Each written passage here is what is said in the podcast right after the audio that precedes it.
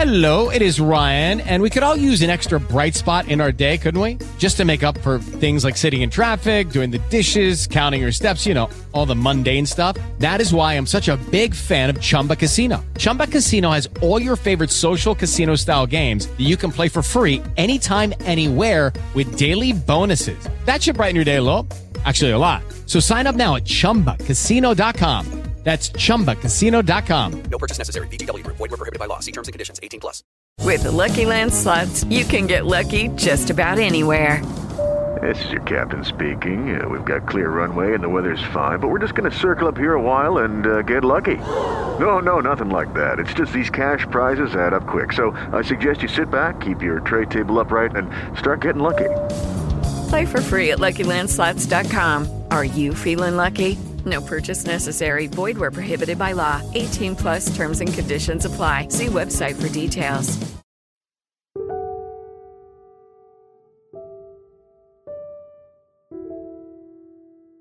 Tú que vas allá arriba, Ignacio, dime si no oyes alguna señal de algo o si ves alguna luz en alguna parte.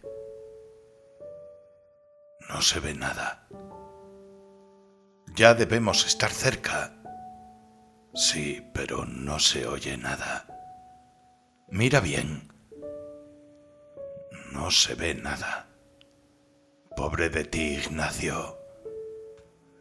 La sombra larga y negra de los hombres siguió moviéndose de arriba a abajo, trepándose a las piedras, disminuyendo y creciendo según avanzaba por la orilla del arroyo.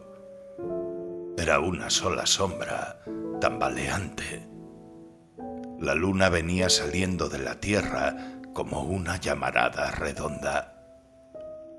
Ya debemos estar llegando a ese pueblo, Ignacio. Tú que llevas las orejas de fuera, fíjate a ver si no oyes ladrar los perros. Acuérdate que nos dijeron que Tonaya estaba detrásito del monte. ¿Y desde qué horas que hemos dejado el monte? Acuérdate, Ignacio. Sí, pero no veo rastro de nada. Me estoy cansando. Bájame. El viejo se fue reculando hasta encontrarse con el paredón y se recargó allí, sin soltar la carga de sus hombros. Aunque se le doblaban las piernas, no quería sentarse, porque después no hubiera podido levantar el cuerpo de su hijo, al que allá atrás, horas antes, le habían ayudado a echárselo a las espaldas, y así lo había traído desde entonces ¿Cómo te sientes? Mal. Hablaba poco, cada vez menos. En ratos parecía dormir, en ratos parecía tener frío. Temblaba. Sabía cuando le agarraba a su hijo el temblor por las sacudidas que le daba y porque los pies se le encajaban en los ijares como espuelas. Luego las manos del hijo que traía trabadas en su pescuezo le zarandeaban la cabeza como si fuera una sonaja. Él apretaba los dientes para no morderse la lengua y cuando acababa aquello le preguntaba, ¿Te duele mucho? Algo, contestaba él. Primero le había dicho, apéame aquí, déjame aquí, vete tú solo. Yo te alcanzaré mañana o en cuanto me reponga un poco. Se lo había dicho como cincuenta veces. Ahora ya ni siquiera eso decía. Allí estaba la luna, enfrente de ellos una luna grande y colorada que les llenaba la luz de los ojos y que estiraba y oscurecía más su sombra sobre la tierra. No veo ya por dónde voy, decía él pero nadie le contestaba. El otro iba allá arriba, todo iluminado por la luna, con su cara descolorida, sin sangre, reflejando una luz opaca, y él acá abajo. ¿Me oíste, Ignacio? Te digo que no veo bien. Y el otro se quedaba callado. Siguió caminando a tropezones, encogía el cuerpo y luego se enderezaba para volver a tropezar de nuevo. Este no es ningún camino. Nos dijeron que detrás del cerro estaba Tonalla. Ya hemos pasado el cerro y Tonalla no se ve ni se oye ningún ruido que nos diga que está cerca. ¿Por qué no quieres decirme que ves? Tú que vas allá arriba, Ignacio. Bájame, padre.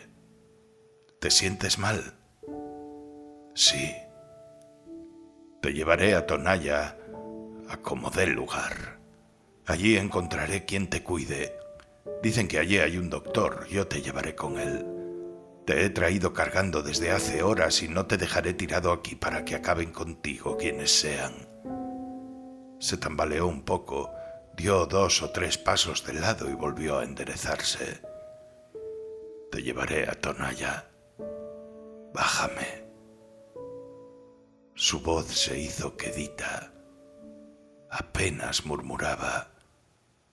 Quiero acostarme un rato. Duérmete allá arriba. Al cabo te llevo bien agarrado.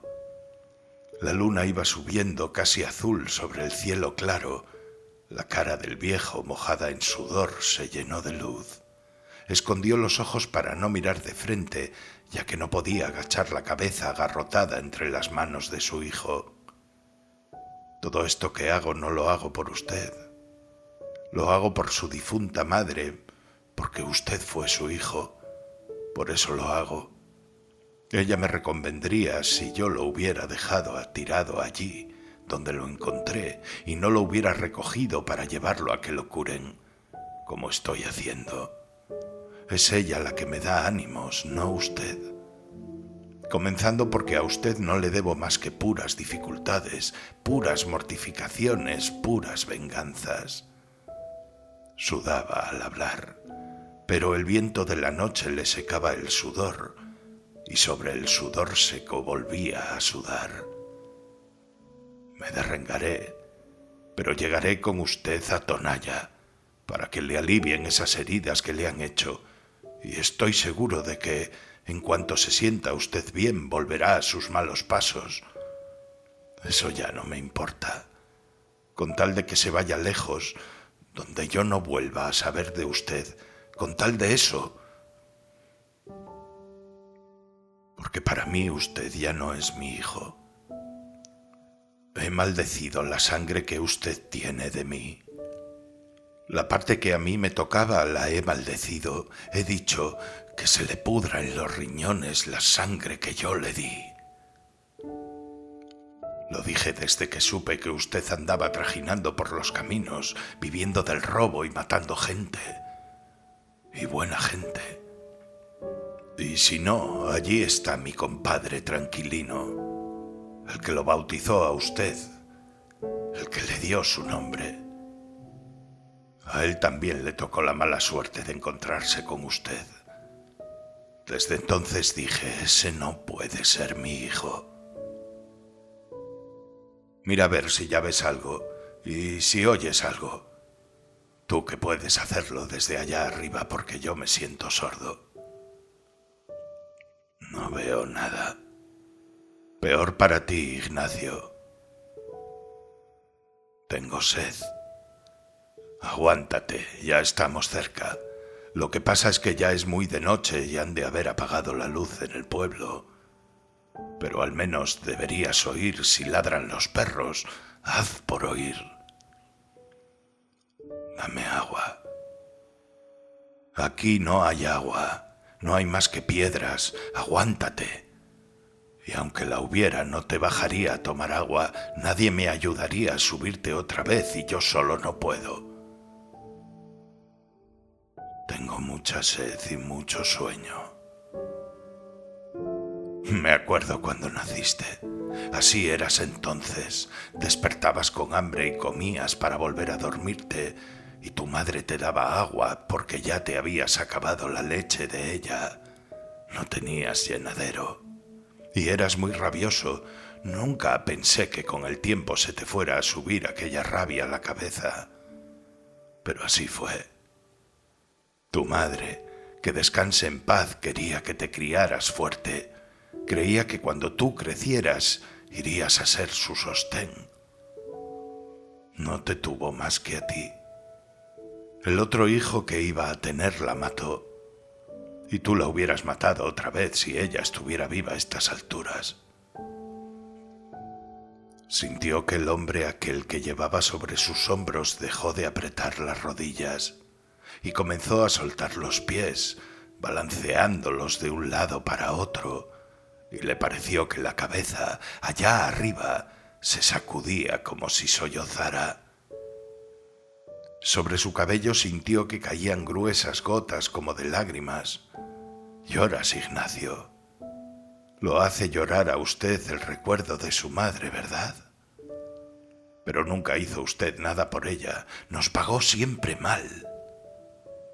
Parece que en lugar de cariño le hubiéramos retacado el cuerpo de maldad.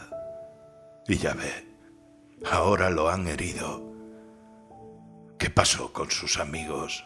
Los mataron a todos. Pero ellos no tenían a nadie. Ellos bien hubieran podido decir no tenemos a quien darle nuestra lástima. Pero usted, Ignacio. Allí estaba ya el pueblo. Vio brillar los tejados bajo la luz de la luna. Tuvo la impresión de que lo aplastaba el peso de su hijo al sentir que las corvas se le doblaban en el último esfuerzo. Al llegar al primer tejabán se recostó sobre el pretil de la acera y soltó el cuerpo, flojo, como si lo hubieran descoyuntado. Destrabó difícilmente los dedos con que su hijo había venido sosteniéndose de su cuello, y al quedar libre, oyó como por todas partes ladraban los perros. Y tú no los oías, Ignacio, dijo. No me ayudaste ni siquiera con esta esperanza.